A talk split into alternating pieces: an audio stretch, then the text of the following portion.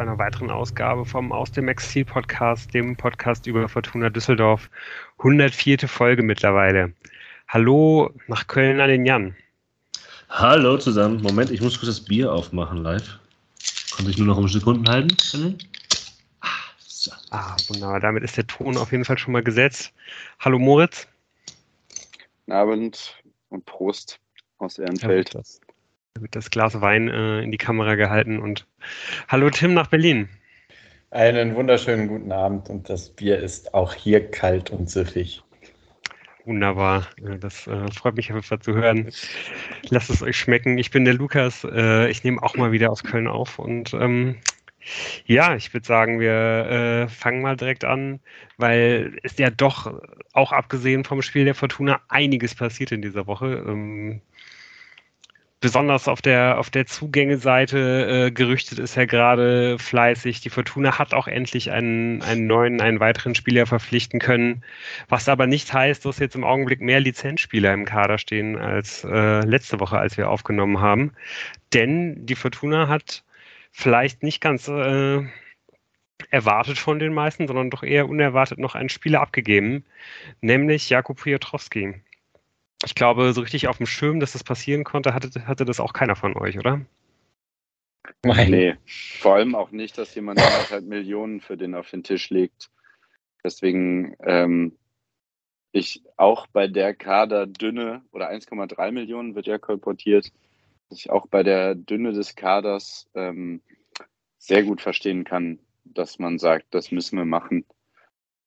Und so unglücklich das auch vielleicht für den Trainer ist und ich finde es auch schade, vor allem, weil sich ja Kuba auch so in den letzten Spielen unter Tune auch, auch wieder ein bisschen gesteigert hatte und doch irgendwie so ein bisschen so aussah, als könnte er seinen Weg zum Stammspieler berechtigt ähm, machen und gehen. Aber bei einem finanziell so guten Angebot, da hat man jetzt ziemlich viel Gewinn gemacht mit dem.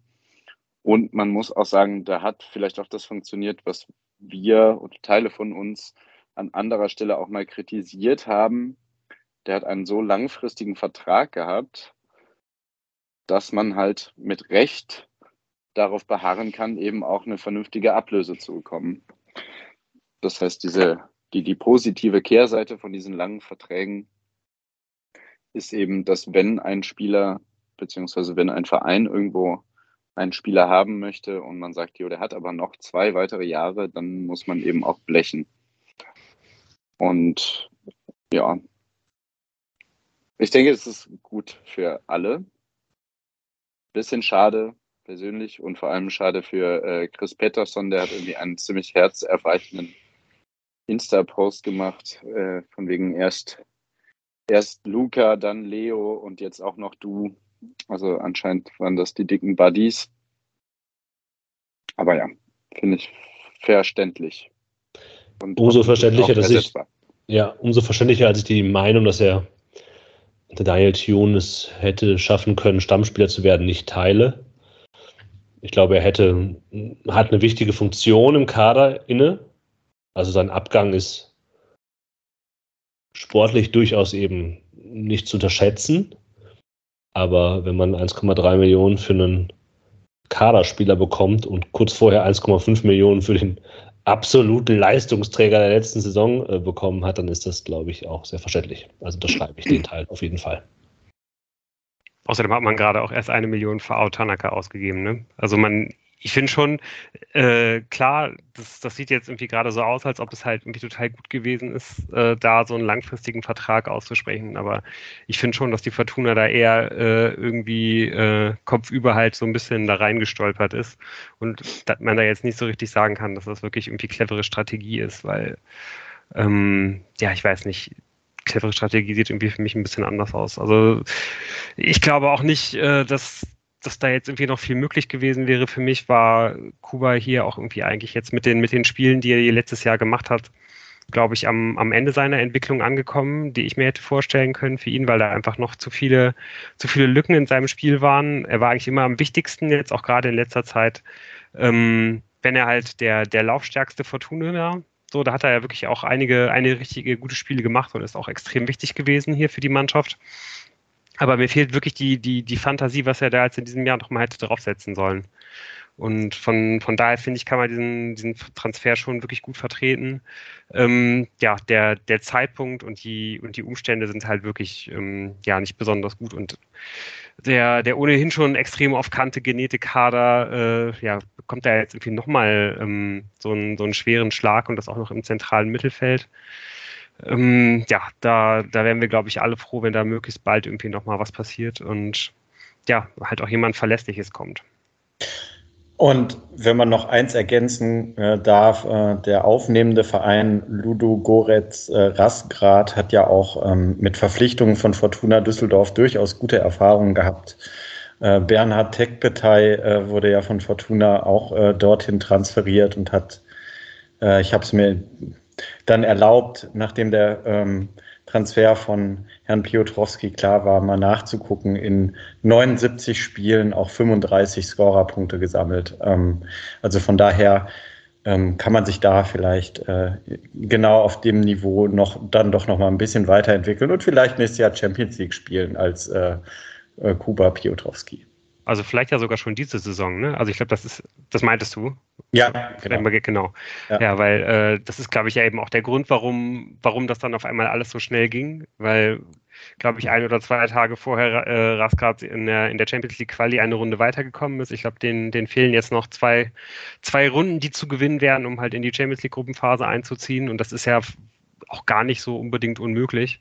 Und das wäre natürlich irgendwie auch eine ganz schöne, eine, eine, eine, ganz schöne Sache. Und da kann man auch gut verstehen, dass er dahin wechselt, weil ich glaube, der Verein ist Serienmeister, äh, da, da wird er halt äh, gute Chancen haben, international regelmäßig zu spielen. Und auch im, ohne jetzt ein Kenner der bulgarischen Liga sein, äh, zu, zu sein, kann ich mir auch vorstellen, dass das vielleicht eine, eine Liga ist, wenn es halt nicht so extrem schnell geht, wenn es halt nicht so extrem pressinglastig ist oder wenn man immer mal wieder ein bisschen mehr Zeit hat, um sich den Ball vielleicht noch überlegt, davon links auf rechts zu legen und so weiter, kann ich mir vorstellen, dass, das ein, dass, dass Kuba halt ein extrem wichtiger Spieler halt da sein könnte und vielleicht dann halt hier nicht hier in Deutschland, aber dann eben auch woanders noch ähm, ja, eine, eine richtig gute Karriere haben wird.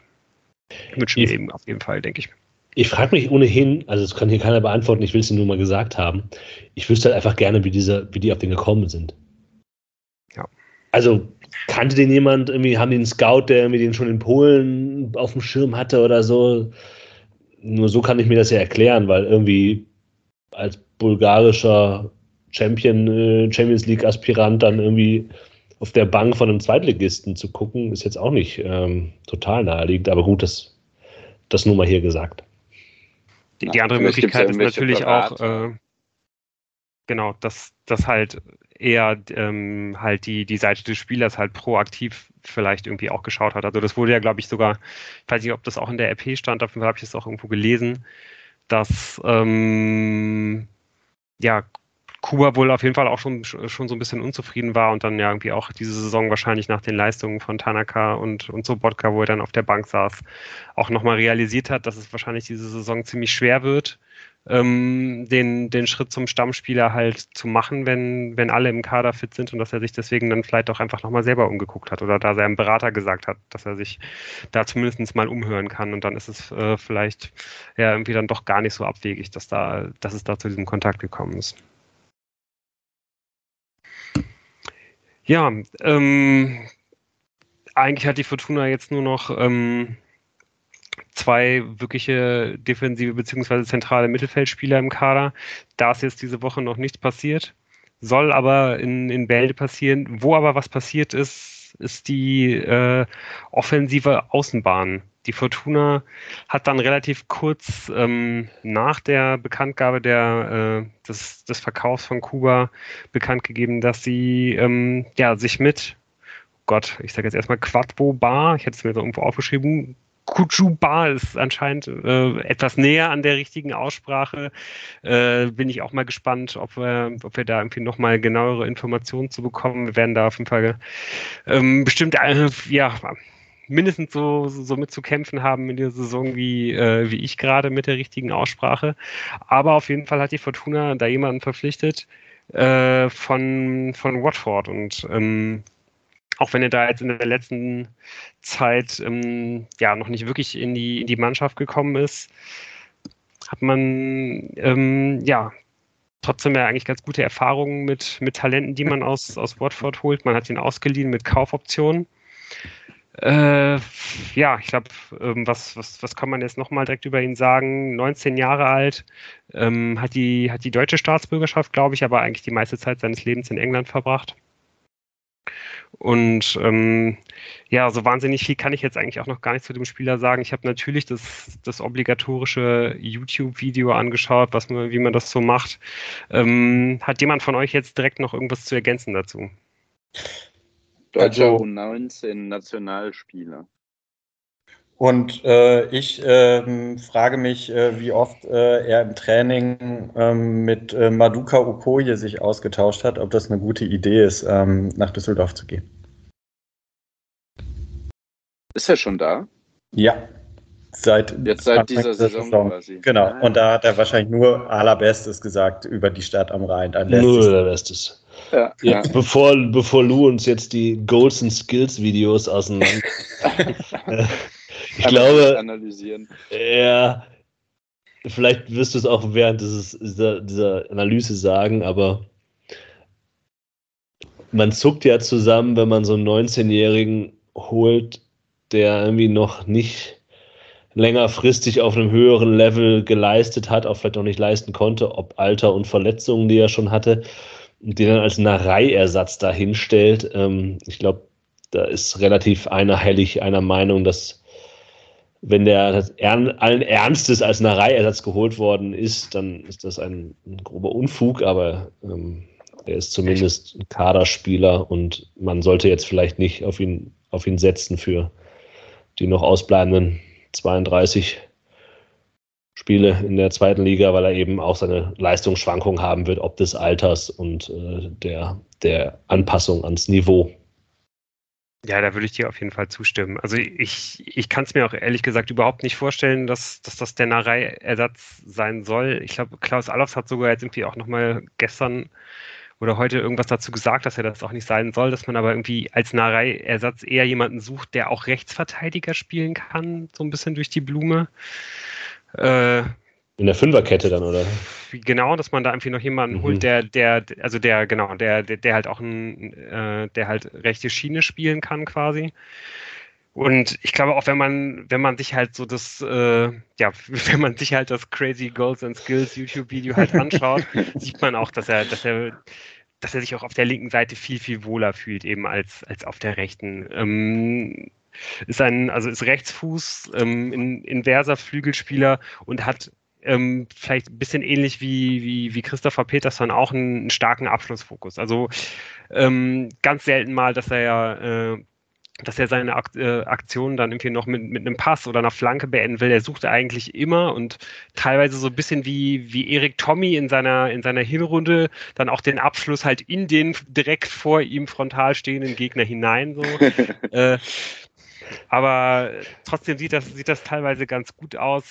Und ich glaube, das kann man halt einfach so super schwer beurteilen, ob er da halt, halt eben als 19-Jähriger schafft, den nächsten Schritt zu gehen. Wenn er das schafft, dann ähm, ja, ist das natürlich, äh, ja, dann, dann bringt er da halt was mit, was, was der Fortuna im Augenblick halt unglaublich fehlt und das ist halt ähm, ja, halt mal eine, eine 1 gegen 1 Situation auflösen zu können, entweder mit Tempo oder mit einem Dribbling. Also beides fehlt der Fortuna und wenn da jetzt ein Spieler kommen würde, der dann vielleicht ja in der Rückrunde, was, was ja vielleicht jetzt so ein bisschen der, äh, die, die, die Phase ist, wo wir, wo wir uns erhoffen können, dass da vielleicht ähm, ja halt mal ein bisschen Konstanz in seine Leistungen hereinkommen könnte. Wenn er da halt ab und zu mal der, der Mannschaft damit weiterhelfen kann, dann ähm, wäre da ja, glaube ich, schon relativ viel gewonnen.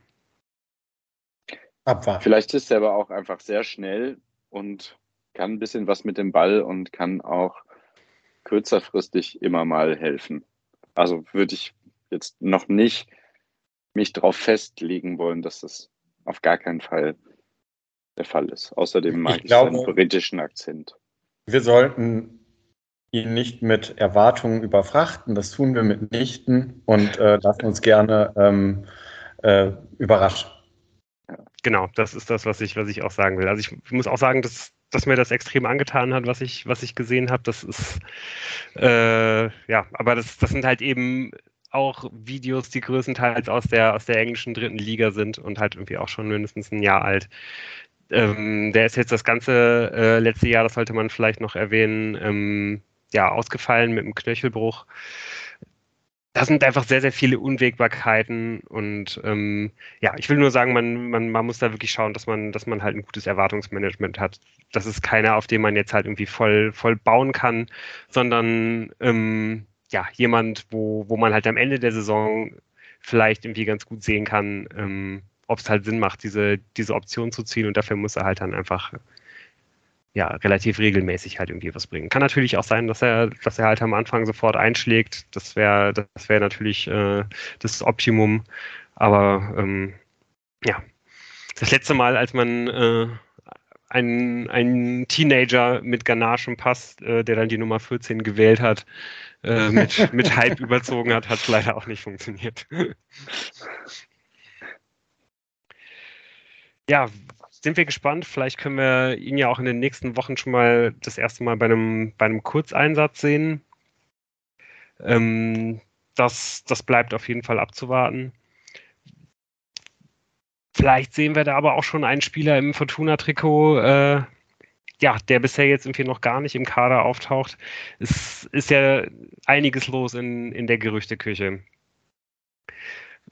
jetzt stand der Aufnahme am, am Montagabend, ist da jetzt irgendwie auch nichts weiter passiert, aber ähm, ja, die Rheinische Post meldet, dass wohl ähm, ja, der Abschluss des Deals mit Michal Karbownik, einem äh, polnischen äh, einem polnischen Defensivspieler, der wohl sowohl im defensiven Mittelfeld als auch rechter Verteidiger äh, spielen kann, kurz vor dem Abschluss steht auch da soll es um eine Laie mit Kaufoption gehen. Im Augenblick steht er bei Brighton and Hove Albion in der britischen Premier League unter Vertrag, ist da auch schon ein bisschen länger unter Vertrag, hat er allerdings auch kaum gespielt, war jetzt zuletzt in die äh, griechische Liga verliehen zu Olympiakos Piraeus. Auch da hat er sich nicht so richtig durch setzen können, hat die meisten Spiele eher da in der Reservemannschaft gemacht. Das ist dann die zweite griechische Liga. Also auch da weiß man nicht so richtig, was man bekommt. Aber ja, das ist natürlich auch der Grund, weswegen die Fortuna überhaupt in dieser Kategorie Spieler halt irgendwie buhlen kann. 21 Jahre alt und ähm, da war jetzt ehrlich gesagt so die, die Resonanz, die ich, die ich da so gesehen habe bei, ja, natürlich vor allen Dingen bei Twitter, wo ich dann so mal quer gelesen habe oder auch bei Transfermarkt, ähm, noch viel, viel ekstasischer von, von den Leuten, die ihn schon länger beobachten, als es jetzt bei Bar der Fall gewesen ist. Ähm, ja, natürlich stagniert da jetzt auch die Karriere schon so ein bisschen, aber äh, ja, das das muss auf jeden Fall ein Spieler sein, der, der schon seit langem bei, bei wirklich großen Vereinen auf dem, auf dem Zettel gestanden hat und wohl auch jetzt im, im Sommer noch, äh, also jetzt noch im Sommer steht. Angeblich soll jetzt die Ausrichtung von Fortuna, die ihm ähm, versprochen haben, dass er von der rechten Verteidigerposition, wo er jetzt halt zuletzt viel gespielt hat, wohl ins defensive Mittelfeld langfristig rücken kann, den Ausschlag für die Fortuna gegeben haben. Habt ihr euch denn da auch schon Ach. das Video angeschaut? Nee, leider nicht. Keine crazy Goals and Skills. Hast du da ein Video zu gesehen? Also von. Ja, habe ich natürlich auch schon. Ähm, das ist, so viel kann ich jetzt schon mal sagen, nicht der, äh, nicht der physische Sechser, den wir uns da alle gewünscht, also den wir uns natürlich auch noch alle wünschen. Auch da gibt es ja vielleicht noch ein anderes Gerücht, da kommen wir dann gleich zu. Sieht man vielleicht auch schon, ne, es ist auch nur 1,75 groß und der löst halt äh, sehr viel, ähm, ja, irgendwie eben mit, mit Auge, mit, ähm, mit einer Athletik, mit einer guten Körperstabilität im, im Dribbling, indem er, indem er sich halt gut positioniert und einfach, äh, ja, halt einfach irgendwie ein bisschen cleverer ist als, äh, als die, als die Spieler um ihn herum. Aber auch da natürlich wieder klar, das Video ist irgendwie, das sind Videos, die sind vor allen Dingen irgendwie aus dem polnischen Fußball mindestens ein Jahr alt, wenn nicht, wenn nicht mehr. Äh, auch da muss man das natürlich extrem mit Vorsicht genießen, wenn man da halt irgendwie so jemanden spielen sieht. Aber auch, also da muss ich sagen, äh, das sah für mich, was, äh, was ich da jetzt gesehen habe, das sah auch so aus, als ob man das viel, viel besser direkt jetzt schon auf die zweite Liga übertragen könnte, als das, was ich, als das ich von Bar gesehen habe. Ähm, auch da ist natürlich klar, wenig gespielt in letzter Zeit. Aber allein schon, wenn man da jetzt noch jemanden holen würde, der, ja, der halt vielseitig einsetzbar in der Defensive ist, der jetzt vielleicht zu Anfang ähm, halt irgendwie noch die, die rechte Verteidigerposition ein bisschen unterstützen kann, weil, äh, ja, das haben wir ja, glaube ich, auch noch gar nicht angesprochen, aber haben ja sicherlich alle mitbekommen, unter der Woche hat sich Takauchino äh, langfristig verletzt, wird, äh, wird ausfallen. Also das heißt, die, die Position ist jetzt, ähm, ja, bis, bis Timbo zurückkommt, ja wirklich auch ähm, ja, extrem problematisch, extrem dünn besetzt, ähm, dann wäre das ja eigentlich ziemlich galant, wenn man den jetzt holt und ihn halt danach dann eben auch ins Mittelfeld dann einbauen kann. Wenn man dann noch einen weiteren fürs, fürs, äh, fürs Mittelfeld halt dann dazu holt, wäre man ja wirklich eigentlich gar nicht so schlecht aufgestellt. Auch wenn, ja, wie gesagt, es halt eben nicht der, äh, die, ja, der, nicht der physische Sechser, glaube ich, jetzt per se ist, den, ja, den ich mir zumindest gewünscht hätte. Ja, ich hoffe, man hat das gut kommuniziert mit dem Rechtsverteidiger und dem Wechsel ins Mittelfeld, weil erstmal, sagen wir mal, er würde jetzt diese Woche wechseln und man würde ihn einbauen in den Kader, ist wahrscheinlich der Rechtsverteidigerposten eher den, auf dem er so seine, seine Anwartschaft hat. Aber sagen wir mal, man kriegt jetzt noch einen kräftigen Sechser dazu auf diesem vielleicht etwas technisch versierteren, mit dem Ball umgehen können, mal einen cleveren Pass spielen, Position im Mittelfeld. Kann man auch gut eingebrauchen, zumindest für die Tiefe des Kaders. Da muss ja nur einer mal ungünstig auftreten, dann hat man da fast gar keinen mehr. Ähm, also sehr, sehr sinnvoll. Ja, und ich glaube, man kann, man kann das echt wahrscheinlich nicht genug äh, äh, ansprechen. Das ist jetzt wirklich natürlich, ich meine, man, man, man bekommt natürlich jetzt zum jetzigen Zeitpunkt eh nur Spieler, äh, deren, deren Karriere halt irgendwie gerade eine Delle hat. So, das ist natürlich jetzt im Juli, August so. Aber wenn man den so spielen sieht, kann man echt nicht genug darauf hinweisen, dass das schon eine Kategorie von Spielern ist, wo ich jetzt gar nicht gedacht hätte, dass die, dass die Fortuna äh, da überhaupt äh, drum, drum buhlen kann. Das denke ich bei Ich glaube, die, die, genau, das ist halt, das ist halt auch bei beiden so ein bisschen so, aber bei, äh, bei Karbovnik ist es, glaube ich, dann schon so, dass er auch, dass er schon mehr in Richtung fertiger Spieler halt geht, als es jetzt bei Bade Fall ist. Und bei beiden dürfte die, die Kaufoption relativ hoch sein. Ich kann mir schwer vorstellen, dass man das, dass man das ohne einen Erstliga-Aufstieg stemmen kann, selbst wenn die hier richtig einschlagen. Aber ähm, ja, das ist natürlich irgendwie auch alles noch Musik. Also gab es jetzt gucken, ob da jetzt überhaupt ganz aktuelle, äh, äh, habe ich nochmal gegoogelt, äh, Nachricht irgendwie, anscheinend äh, soll bei Bar die Kaufoption bei 3,5 Millionen liegen. Wow. Ja. ja. Okay. ja, das wird äh, ohne Aufstieg nicht zu stemmen sein und äh, mit Aufstieg auch nicht, wahrscheinlich. ja. Ähm, also man probiert es äh, mit Laien, das ist ja auch äh, völlig in Ordnung, aber wir sind uns sicher, dass da auf jeden Fall außer den einen festverpflichteten, den sehr heiß gehandelten Spieler auch noch ein Dritter her muss. Und wir werden nächste Woche mal schauen, ob das die Vereinsführung genauso sieht und ähm, wer da noch so vorgestellt wird diese Woche. Ja, auch im selben äh, RP-Artikel wurde auch nochmal darauf hingewiesen, dass wohl auch bei Jorrit Hendricks die äh, Verhandlungen wohl relativ weit sind. Die Frage ist halt, wie weit. Ähm, 27-jähriger Holländer, der glaube ich noch ein bisschen, äh, ja, der könnte vielleicht auch derjenige sein, der so ein bisschen Kuba setzt, weil er halt auch im zentralen Mittelfeld spielen kann, nicht nur defensives Mittelfeld. Äh, Im Augenblick äh, von Spartak Moskau an Feyenoord Rotterdam ausgeliehen. Der wirkt auf jeden Fall dann mehr so, als ob man sich bei ihm halt wirklich darauf verlassen kann, was man bekommt, weil einfach der, der halt in der Blüte seiner Karriere ist und ja, wirkt irgendwie auch ganz allgemein ein bisschen so wie so ein, ja, halt so ein abgewichster Holländer halt. So, das fände ich, fände ich eigentlich ganz cool, wenn man, wenn man so jemanden hätte. Ein bisschen zu viel Gel im Haar, äh, wahrscheinlich wie so eine richtige Pest gegen den zu spielen. Äh, sympathisch, finde ich gut. Du meinst neben Jordi noch einen anderen von der Kategorie. Ja, Jolly hat ja keine Haare mehr. Ja. Sicher. Ich finde, was wir äh, nicht ganz unerwähnt lassen sollten, ist, dass eine Fortunin am Wochenende im Finale der Europameisterschaft stand. Ähm, Glückwunsch dazu, Martina Voss-Tecklenburg und Mannschaft. Wobei die Mannschaft ja jetzt abgeschafft ist, ne? Wie, wie ähm, Team. Das Team. Das ist das Team, okay. Ja. Aber natürlich ähm, trotzdem ernst gemeinte Glückwünsche. Und da gab es ja so Probleme mit der Schiedsrichterin. An was erinnert euch das denn? Was sonst noch so an Fußball passiert ist am Wochenende. Möchtest du den Übergang zum Offenbach? Ich wollte eine total unelegante Übergang zum Offenbach-Spiel machen. Ich fand es interessant. Ich nochmal die PK gehört habe ja, ja. und äh, dem Offenbacher Trainer und äh, die waren ja alle nicht so glücklich mit Benjamin Cortus.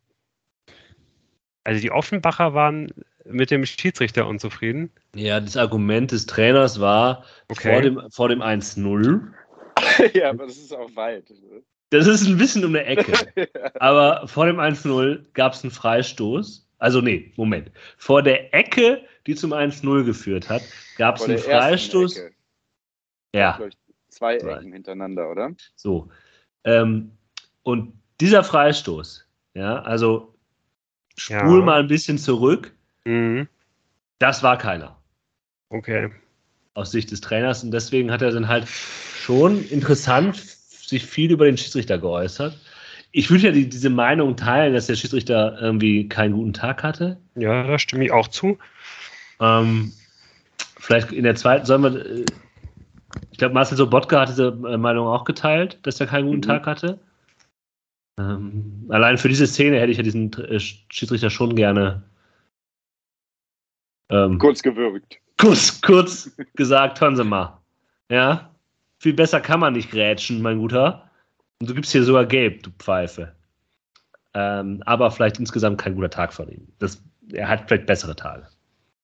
Ja, das mag sein. Aber komm, genau, da, da reden wir dann, glaube ich, noch in der zweiten Hälfte äh, kurz drüber. Das muss man, das muss man gleich nochmal in, in, in aller Gänze auf jeden Fall äh, beschreiben. Das war echt eine Frechheit und da war der Freistoß auf jeden Fall auch in einer weitaus gefährlicheren Position, als es, glaube ich, vor dieser Ecke der Freistoß von, von der Fortuna halt gewesen sein muss. Also das ist schon, ja, echt ein bisschen weit hergeholt, sich da über einen, über einen Schiedsrichter zu äußern. Nee, er hat, er ähm, hat ja ähm, gesagt, dass, er, dass der Schiedsrichter bei beiden scheiße war. Also er hat, äh, ne, er hat eigentlich das wiedergegeben, was wir. Und auch, dass die ganzen Fortuna-Spiele, die er noch kennt, auch bei ihm in der Halbzeit kurz über den Schießrichter äh, abgekotzt haben. Nun gut, äh, wir sind auf jeden Fall schon, äh, schon mittendrin im, äh, im Spiel vom Wochenende. Die Fortuna gewinnt mit 4 zu 1 bei den Kickers Offenbach und zieht in die zweite Runde des DFB-Pokals ein. Und ähm, ja, trotz, trotz einiger Unsicherheiten, trotz einiger Löcher, äh, dann letztendlich ja auch erstaunlich souverän, kann man, kann man glaube ich, festhalten. Zu Anfang habe ich aber trotzdem noch eine kleine äh, Quizfrage an euch. Man, man, redet ja immer viel über die Sieger, aber wenn wir jetzt schon über den DFB-Pokal reden, welche Mannschaft äh, hat denn in der Historie des DFB-Pokals am häufigsten äh, das, das Finale verloren?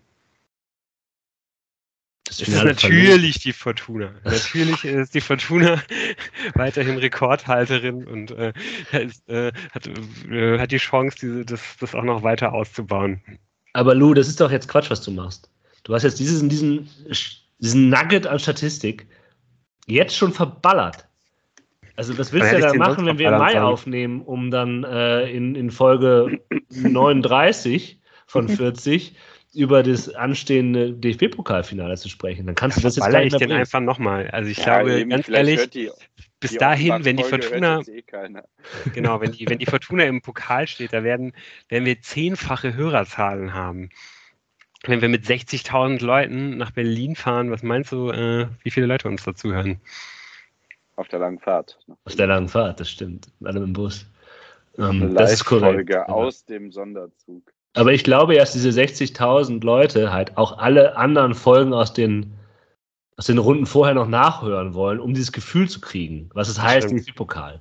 Wir schneiden das gleich raus. Okay, Einfach. Gott sei Dank. Ich finde es gut, dass wir ja. eine kurze Folge machen wollten und jetzt quasi für so einen Quatsch schon wieder.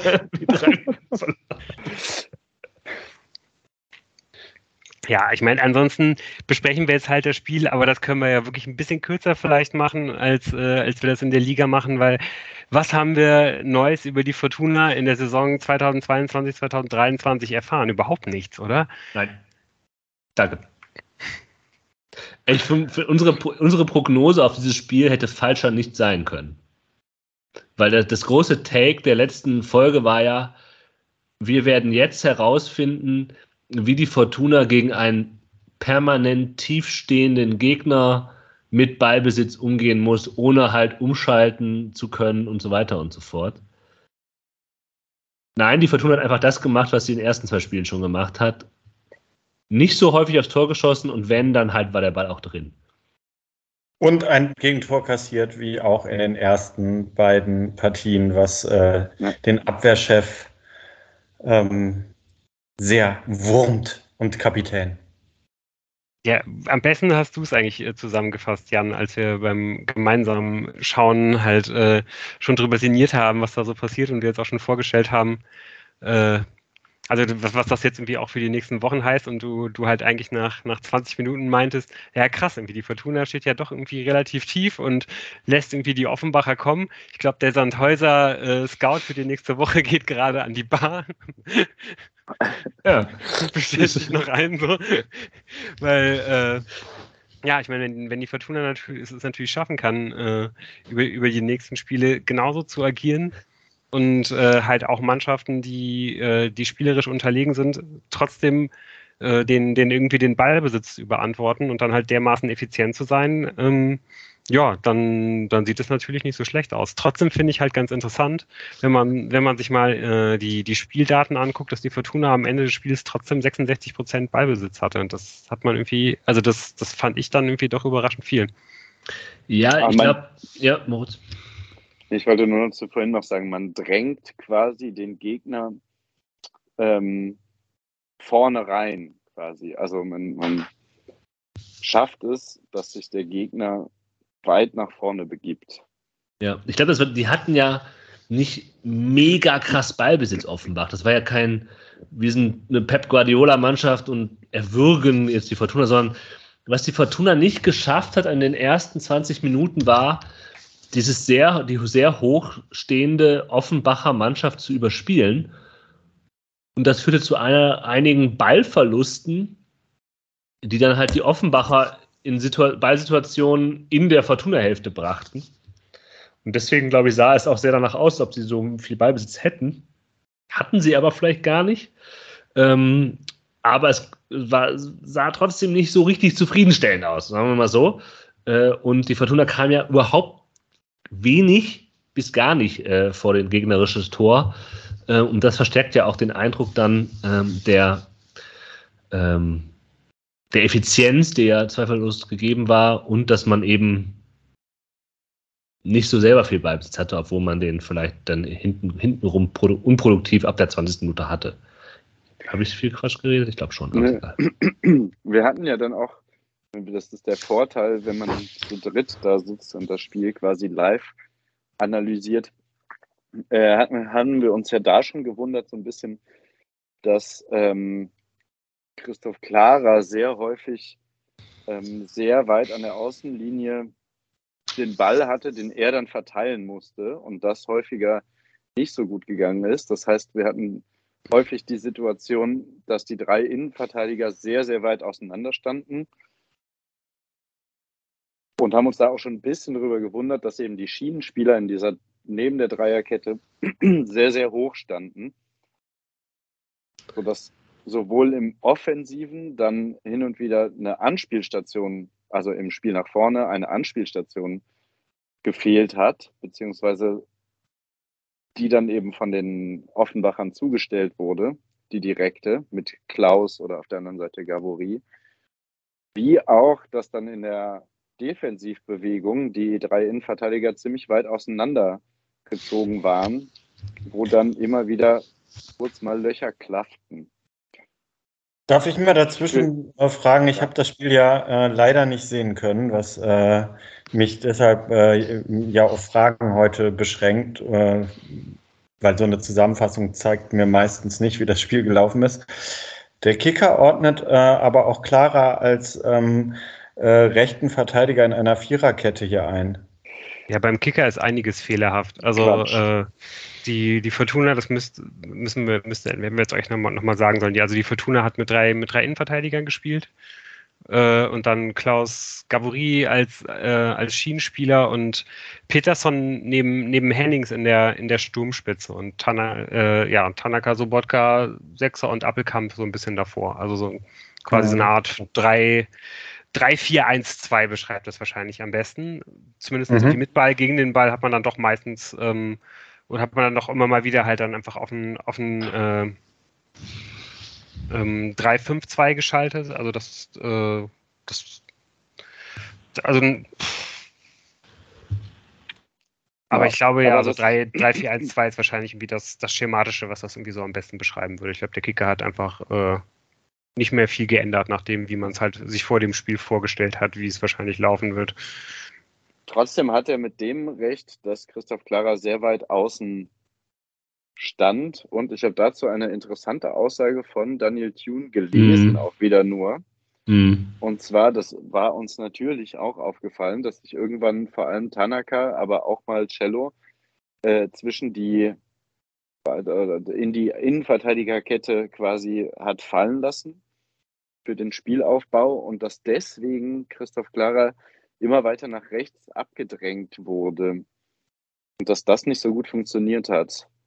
Ja, und was halt ähm, Julia sehr deutlich gemacht hat, dass das gegen seinen Willen passiert ist, ja. sondern dass es quasi in die Mannschaft vermutlich aus dem Gefühl, dass man den Spielaufbau nicht so erst nicht so hinbekommt, wie man das gerne gehabt hätte, dass man vielleicht, ob, obwohl man da ja scheinbar mit gerechnet hat, mit dem Feuerwerk, das Offenbach mit einem hohen Anlaufen äh, abzündet, dass es vielleicht doch irgendwie eine Unsicherheit gegeben hat, dass man halt, okay, wir brauchen jetzt noch einen ballsicheren Spieler in der Aufbaukette.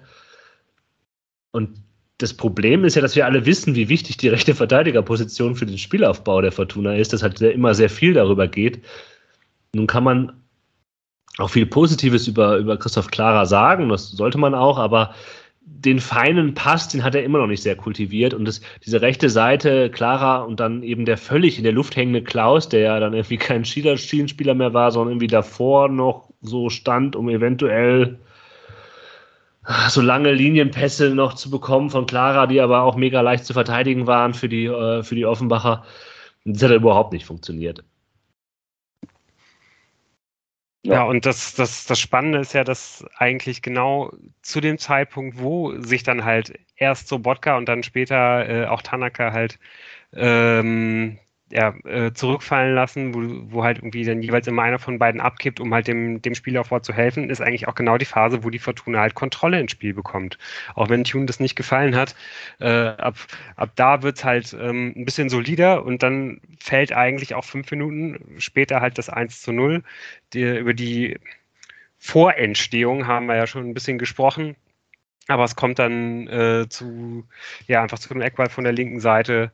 Ähm, die, die, Offener, die Offenbacher äh, verpennen es da einfach ein bisschen mit der Zuordnung. André Hoffmann ist halt komplett frei und kann halt aus ein paar Metern einköpfen, hat da sicherlich Glück, dass der Ball nochmal ein bisschen abgefälscht wird. Aber ähm, ja, ähm, ich glaube, das ist auch irgendwie nochmal extrem symptomatisch für das, was halt bei der Fortuna einfach im Augenblick funktioniert, was zum Beispiel letzte Saison nicht funktioniert hat und was auch hoffentlich in dieser Saison einfach noch weiter funktionieren wird. So, wenn du, wenn du natürlich durch, durch einen Standard das 1 zu 0 machst, hast du eben mit der, mit der Mannschaft wie, ja, die einfach diese hohe, die eben diese hohe Qualität in den, in den Strafräumen hat, eben eine extrem hohe Chance dann halt zu gewinnen, ob das jetzt im DFB-Pokal ist oder, oder auch in der Liga. Ja, und ich glaube, das ist halt, äh, also für Offenbach umso bitterer, weil ich glaube, aus deren Sicht hat viel, viel gepasst. Ich fand es ja auch irgendwie überraschend, gerade weil wir so darüber gesprochen haben, dass, dass man eher mit einem sehr defensiv agierenden Viertligisten rechnet. Es ist halt nicht belohnt worden, sondern im Gegenteil, man kriegt dann halt eben diesen Standard rein. Um, ähm, aber ja, du hast, glaube ich, als, als Entscheidende schon gesagt für diese erste Halbzeit. Also man stabilisiert sich. Es ist aber nicht so, dass, äh, dass Offenbach dann überhaupt gar nicht mehr zum Zuge gekommen ist. Ähm, aber es gab zumindest keine dramatischen Situationen mehr. Oder habe ich jetzt völlig was übersehen in der ersten Halbzeit? Nee, ich glaube, äh, viel, mehr, viel mehr ist dann auch eigentlich nicht mehr wirklich passiert. Viel Ball rauskloppen. Ja, ein sehr zerfahrenes Spiel war es dann. Ja. Es war wirklich und ein bisschen durch diese, durch diese Zerfahrenheit entsteht dann ja auch am, am Anfang der zweiten Hälfte schon, schon das 2 zu 0, auch da eigentlich wieder symptomatisch, äh, dass letztendlich einfach die, die, die Qualität in den, in den 16ern entscheidet. Ähm, durch eine Aufbausituation der Fortuna äh, entsteht der, äh, der Kastenmeier des Tages. Es gibt mal wieder einen Fehler von, von, von Kastenmeier, der den, den Ball in einen äh, anlaufenden Offenbacher hineindrischt. Kann, die Fortuna kann das dann irgendwie noch zu, zu einer Ecke klären. Jolly Device, ja. Ja, Jolly Device. Ähm, bei, ja, und die, die Ecke wird dann halt gut verteidigt von, äh, ja, von, von, der, von der Verteidigung der Fortuna. Und äh, ja, man, man schafft es dann einfach ein Bilderbuchkonter zu fahren. Blitzschnell ist, ist AO komplett frei, hat richtig viel Raum, wird dann gut hinterlaufen. Es ist, glaube ich, ein 4 auf 2 Konter schickt dann halt Peterson links in den, äh, in den Strafraum. Der, ich weiß nicht, als er, als er da halt so reinzieht, habe ich glaube ich sogar schon gemotzt, dass, dass er da zu lange gewartet hat und sich zu weit nach außen hat abdrängen lassen, aber er macht es dann trotzdem, auch äh, als der Winkel halt eigentlich schon sehr, sehr spitz wird, extrem gut und, und legt den Ball da mit links nochmal in die lange Ecke, genau gegen die Bewegung des Torhüters. Auch da ist der Ball nochmal leicht abgefälscht. Trotzdem macht er das richtig stark, oder? Nee, der verarbeitet den Ball erstmal scheiße. Der lässt ja, sich ja nicht da abdrängen, sondern der verarbeitet den Ball einfach richtig schlecht. Den Schuss meine ich jetzt noch. Ah, den Schuss, ja, ja, gut. gut. Der Schuss war aber, glaube ich, gar kein, kein Schuss, sondern es war eher ein Pass. Und ich glaube, der wird dann halt abgefälscht. Ich glaube nicht, dass er den. Das sieht eher so aus, als ob er dann in der, mit in der Mitte lauernden, der war es, Hennings, Klaus. Ich habe es nicht mehr genau. Ähm, da ist ja noch ein, mit, ein Stürmer, der mitläuft und dann ähm, sieht eher so aus, als ob er den anspielen will. Klaus war es. Ja. Ähm, was ich aber noch zu der Szene bemerkenswert finde, und das ist, kommt vor allem dann äh, nach dem, auch na, nach dem 2 zu 0 immer weiter zum Vorschein. Das hat mich aber auch schon in der ersten Halbzeit genervt, dass so ein äh, so sehr viel sehr planloses Ausköpfen, das fängt, fängt dann vor allem nach diesem 2-0 und nach dem 2, äh, nach dem 2-1 also nach dem Anschlusstreffer fing es dann erst recht an, dass Fortuna zwar stabil verteidigt, aber halt wirklich immer nur einen Ball und dann ist der Ball sofort wieder weg. Und in der Szene, nach der dann der Konter gelingt endlich, da ist, glaube ich, auch Jordi Device, der einen, der den Ball klärt, aber mit dem Kopfball genau weiß, wo er diesen Kopfball gerade hinschlagen möchte. Und das ist was, und dann funktioniert plötzlich der Konter, weil Magdeburg natürlich auch aufgerückt ist. Aber Offenbach. Magdeburg, Magdeburg, Entschuldigung. Offenbach. Offenbach ist die ganze Zeit aufgerückt. Und das, deswegen ist es mir schon wieder so, also, ja, ich will, das ist ein Meckern auf hohem Niveau, weil man hat 4-1 gewonnen. Aber der Gegner ist die ganze Zeit weit vorne aufgerückt. Und wenn so präzise, also wenn so Klärungsaktionen, und es waren nicht alle Klärungsaktionen, die komplett unter Druck waren, ein bisschen präziser sind, dann kommt man halt auch häufiger in so eine gute Kontersituation. Und das hat in dem Fall geklappt, weil ich glaube, Jordi Device ähm, diesen hohen Ball rausköpft und zwar genau in den Lauf von Tanaka. Das hat sehr, muss man auch noch erwähnen. Das hat dann danach erstmal eine Weile überhaupt nicht geklappt. Ja, und was auch nicht klappt, ist dieses diese Null zu halten, sondern man kassiert das 2 zu 1. Ähm, ja, ein bisschen wild. Es gibt eine, ich weiß nicht, eine, ist das eine schlechte Zuordnung oder irgendwie so? Ich glaube, so Bodka ist ein bisschen alleine und äh, dann kommt dieser Ball da durch, wird reingespielt und dann rutscht er durch auf diesen, auf diesen Spieler, der dann den Ball äh, ins, ins Eck, in die Ecke hauen kann. Bin mir gerade nicht sicher, aber es war ein bisschen ein Wild, was dann, was dann passiert, bevor der Ball irgendwie auf die Außen kommt. Tim, du, du Nee, schüttelst bitte. Läuft, läuft schon ein bisschen anders, wenn wir vom 2 zu 1 für Offenbach reden. Ja, Wird, äh, geht ein Kopfball gegen die Latte und äh, den Abpraller verwertet Offenbach. ja, aber davor. Warum Okay. kommt der Kopfball gegen die Latte? Habe ich das mir Das ist völlig der falsch Kopf auf? Kopf, auf Latte, auf Abschluss. Ja. Ja. Äh, Ja, ja, das, das stimmt, genau, der, der Ball. Aber was passiert, bevor der Ball reinkommt? Äh, ja, Der, der, äh, ein Spieler von äh, Offenbach ist relativ frei auf Außen und er läuft sich aber auch stark den Ball, also geht ihm hinterher, ähm, bevor es zum Abstoß kommt und ähm, kann dann relativ unbeschwert flanken. Ja. Und dann kommt ein Kopfball, der auf einen anderen Kopf geht. Der Kopfball geht an die Latte und der Abpraller wird verwertet. Also insgesamt muss man schon sagen, wenn das ein bisschen mit mehr Zug, mit mehr, mehr letzten Willen verteidigt, muss da auch dieser zweite Kopfball gar nicht mehr zustande kommen. Also diese Kopfballablage, da hast du schon recht, da kann Sobotka anders äh, agieren. Ähm, Nee, ich glaube, was ich meine ist, äh, was dieser Pass auf Außen auf den Typen, der da frei ist, der darf gar nicht passieren. Ja, das da, da ist der Fehler passiert. Und, ja, genau. Und das hatte ich mir irgendwie aufgeschrieben, dass da irgendwie eine schlechte, ist egal, eine schlechte Zuordnung auf dem Platz äh, passiert ist.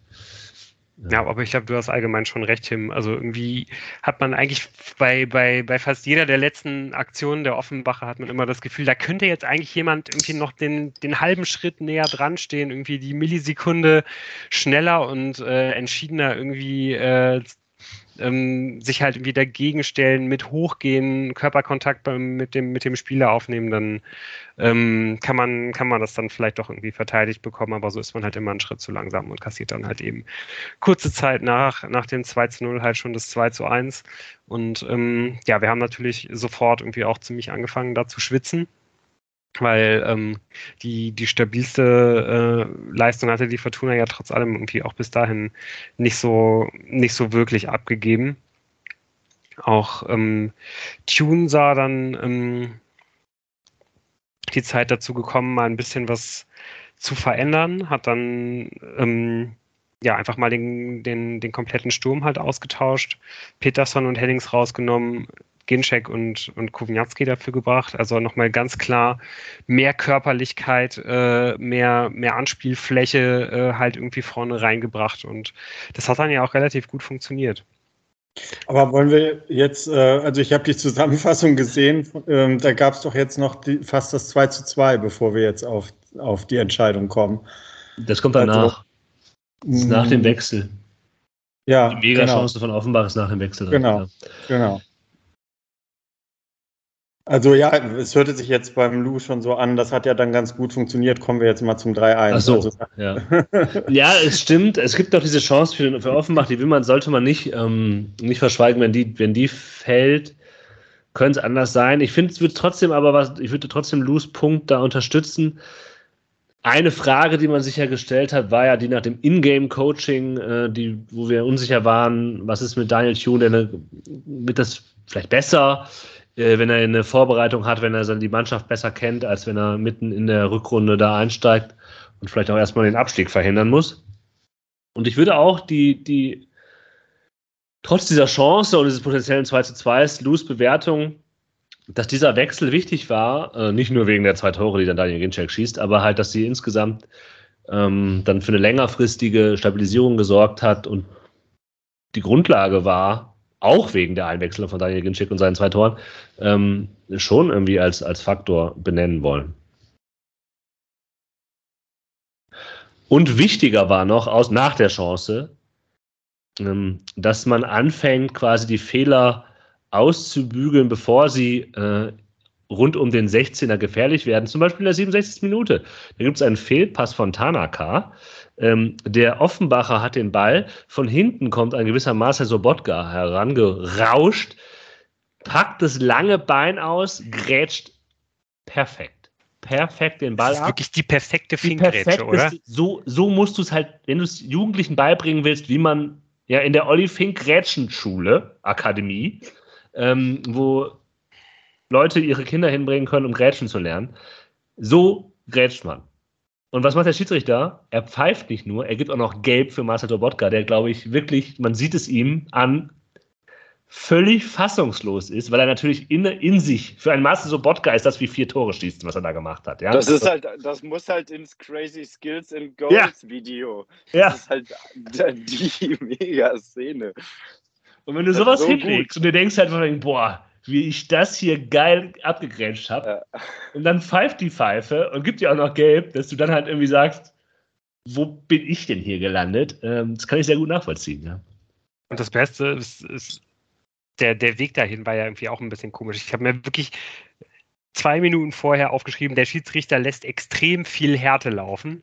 So, und dann sowas abzupfeifen, macht es dann irgendwie nochmal extrem, äh, extrem lächerlich und extrem unangenehm. Also das ist, äh, glaube ich, allen Fortunen extrem sauer aufgestoßen.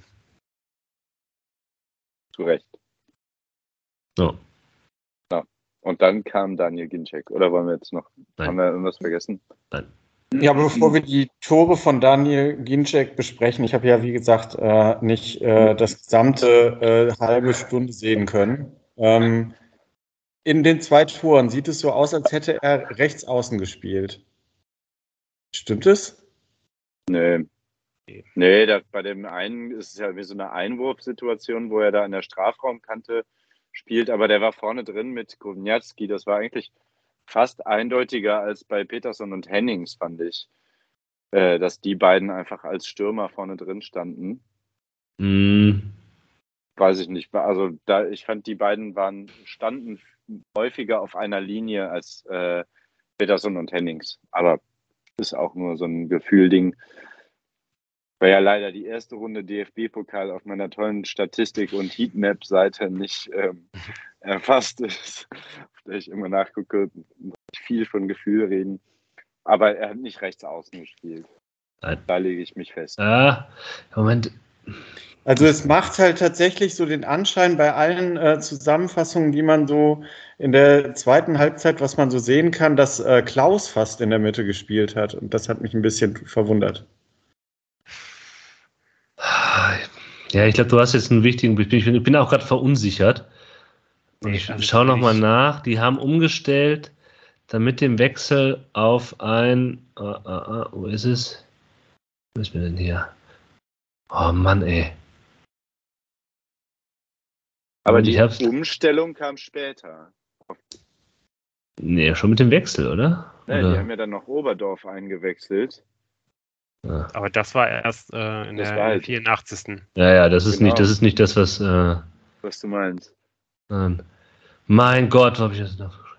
Also es ist auf jeden Fall auch nicht, äh, also ich glaube, diese Umstellung ist auf jeden Fall auch nichts, was irgendwie ursächlich für dieses, für dieses 3 zu 1 halt irgendwie Nein, ist. nein, Es ist nein, einfach nein. eine ganz normale Einwurfsituation. Ja, Rechte Seite äh, eigentlich total einfach zu verteidigen von den, von den Offenbachern.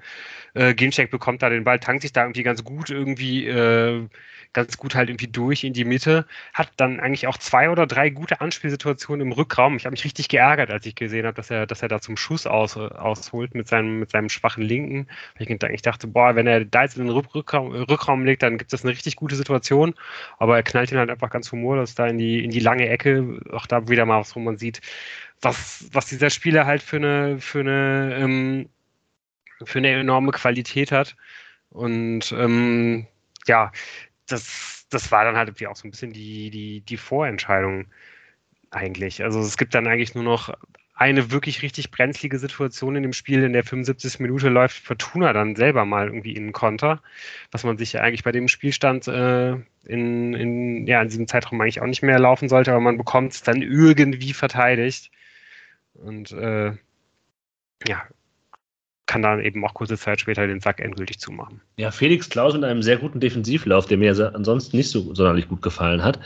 Äh, aber das, das, da kann man ihm vielleicht nochmal Lob äh, aus, aus,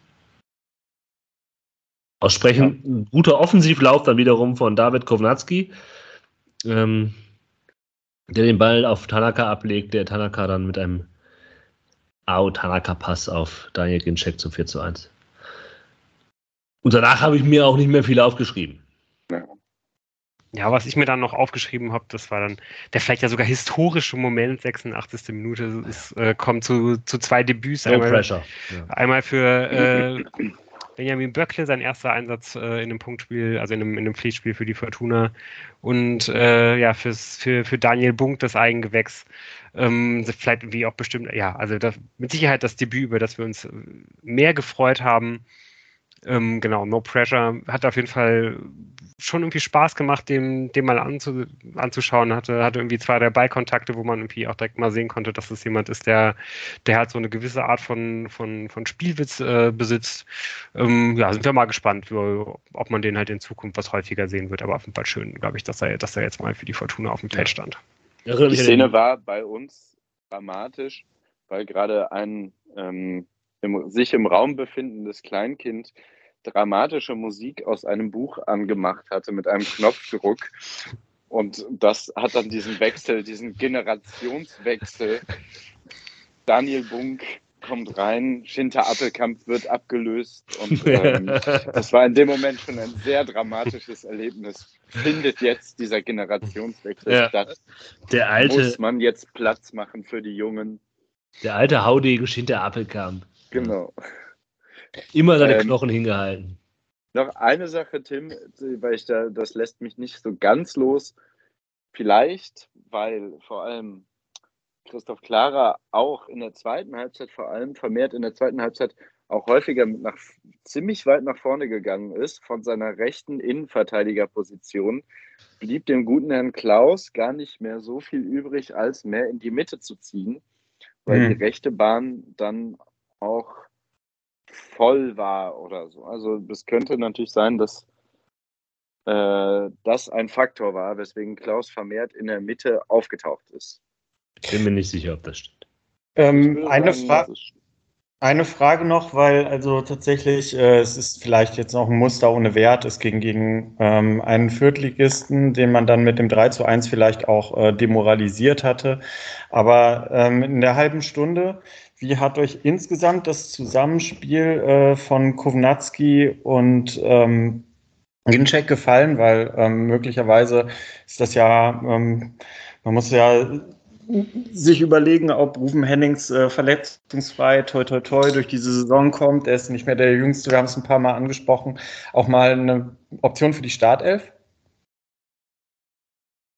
Also als Option würde ich das auf jeden Fall so sehen, einfach weil, weil die beiden Spiele halt so eine enorm hohe Einzelqualität haben. Ich glaube, so, so richtig viel im Zusammenspiel hat man die nicht gesehen, weil die Fortuna einfach auch gar nicht so viel halt nach vorne gekommen ist. Oder wenn, hat man äh, dann halt irgendwie einen der, der beiden halt vorne angespielt. Genauso wie es dann ja beim, beim 4-1 auch mal passiert. Ne? Also es gibt halt den langen Ball auf Kovnatski, der behauptet sich gut und legt dann aber erstmal wieder zurück.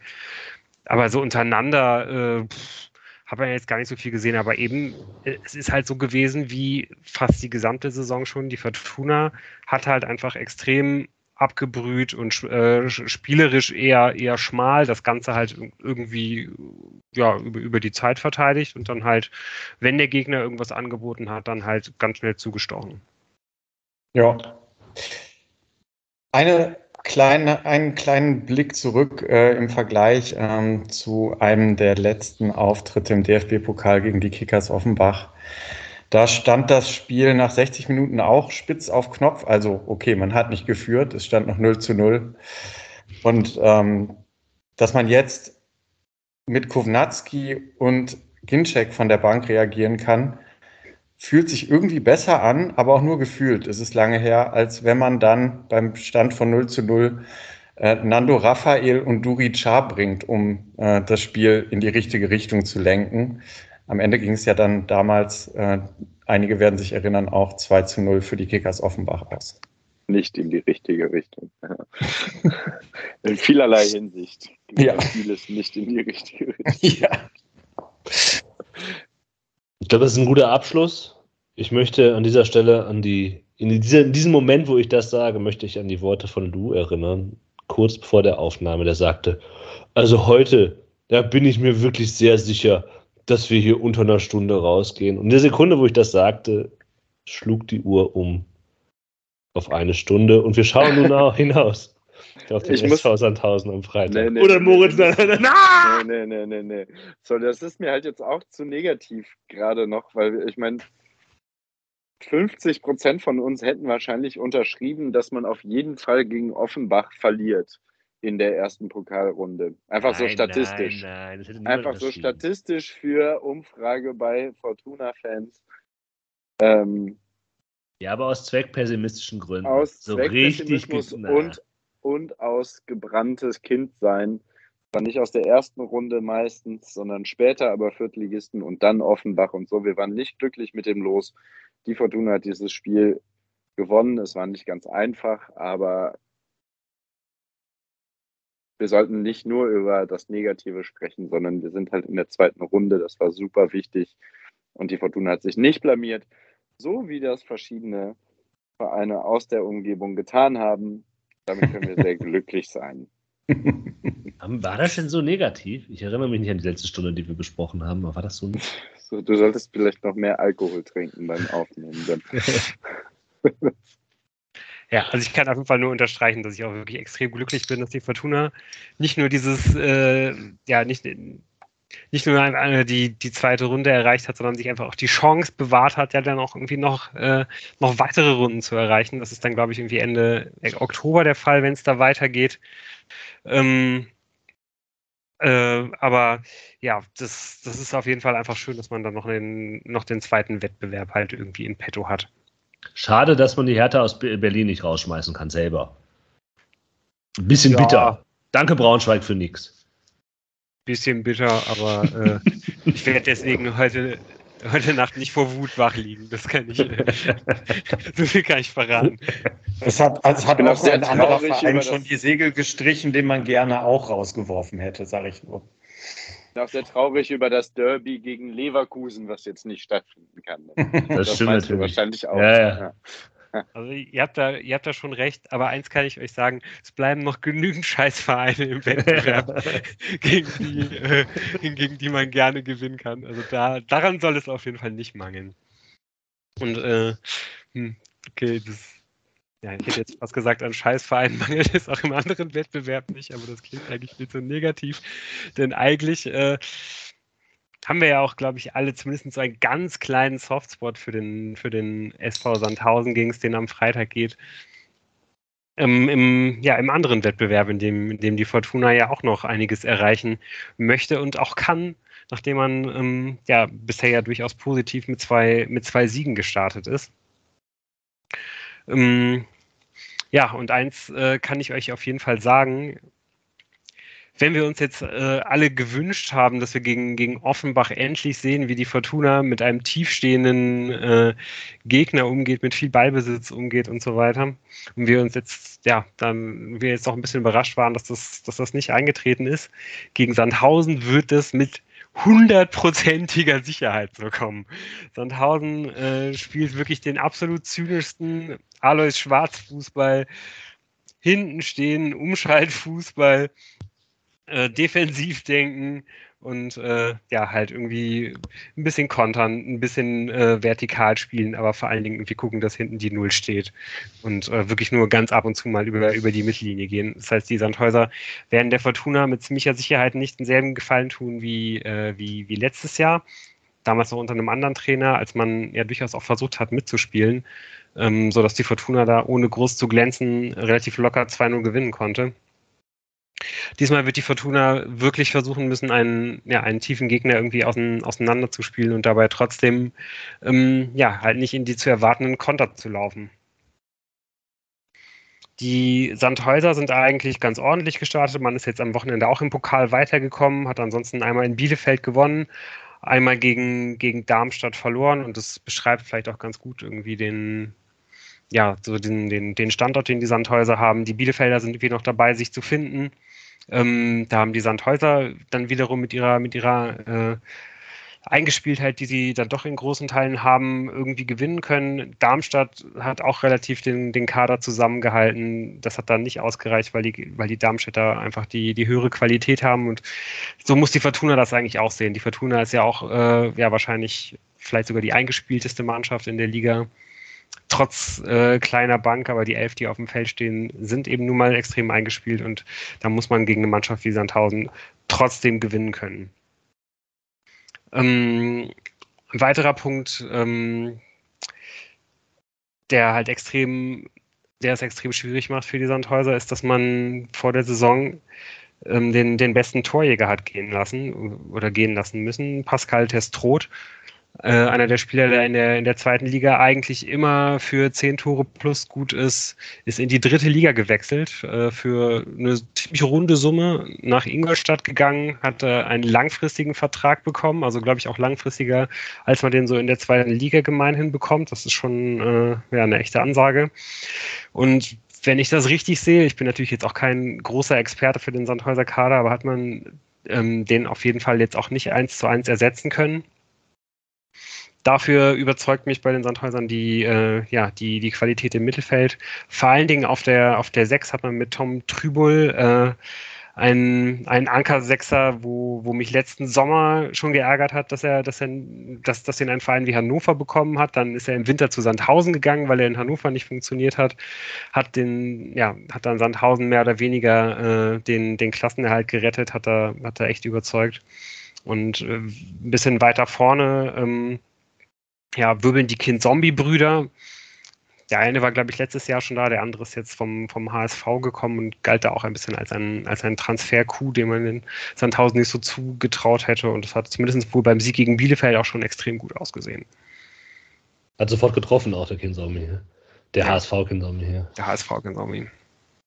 Also, ich weiß nicht, ob er bisher schon in der Startelf stand oder eingewechselt wurde, aber immerhin hat Sandhausen und der hat auch die Rückennummer 9 bekommen in Matej Pulkrab, äh, einen Tschechen, verpflichtet, äh, der vor zwei Jahren für den FC Bohemians Prag äh, 1905 in 30 Spielen zehnmal getroffen hat.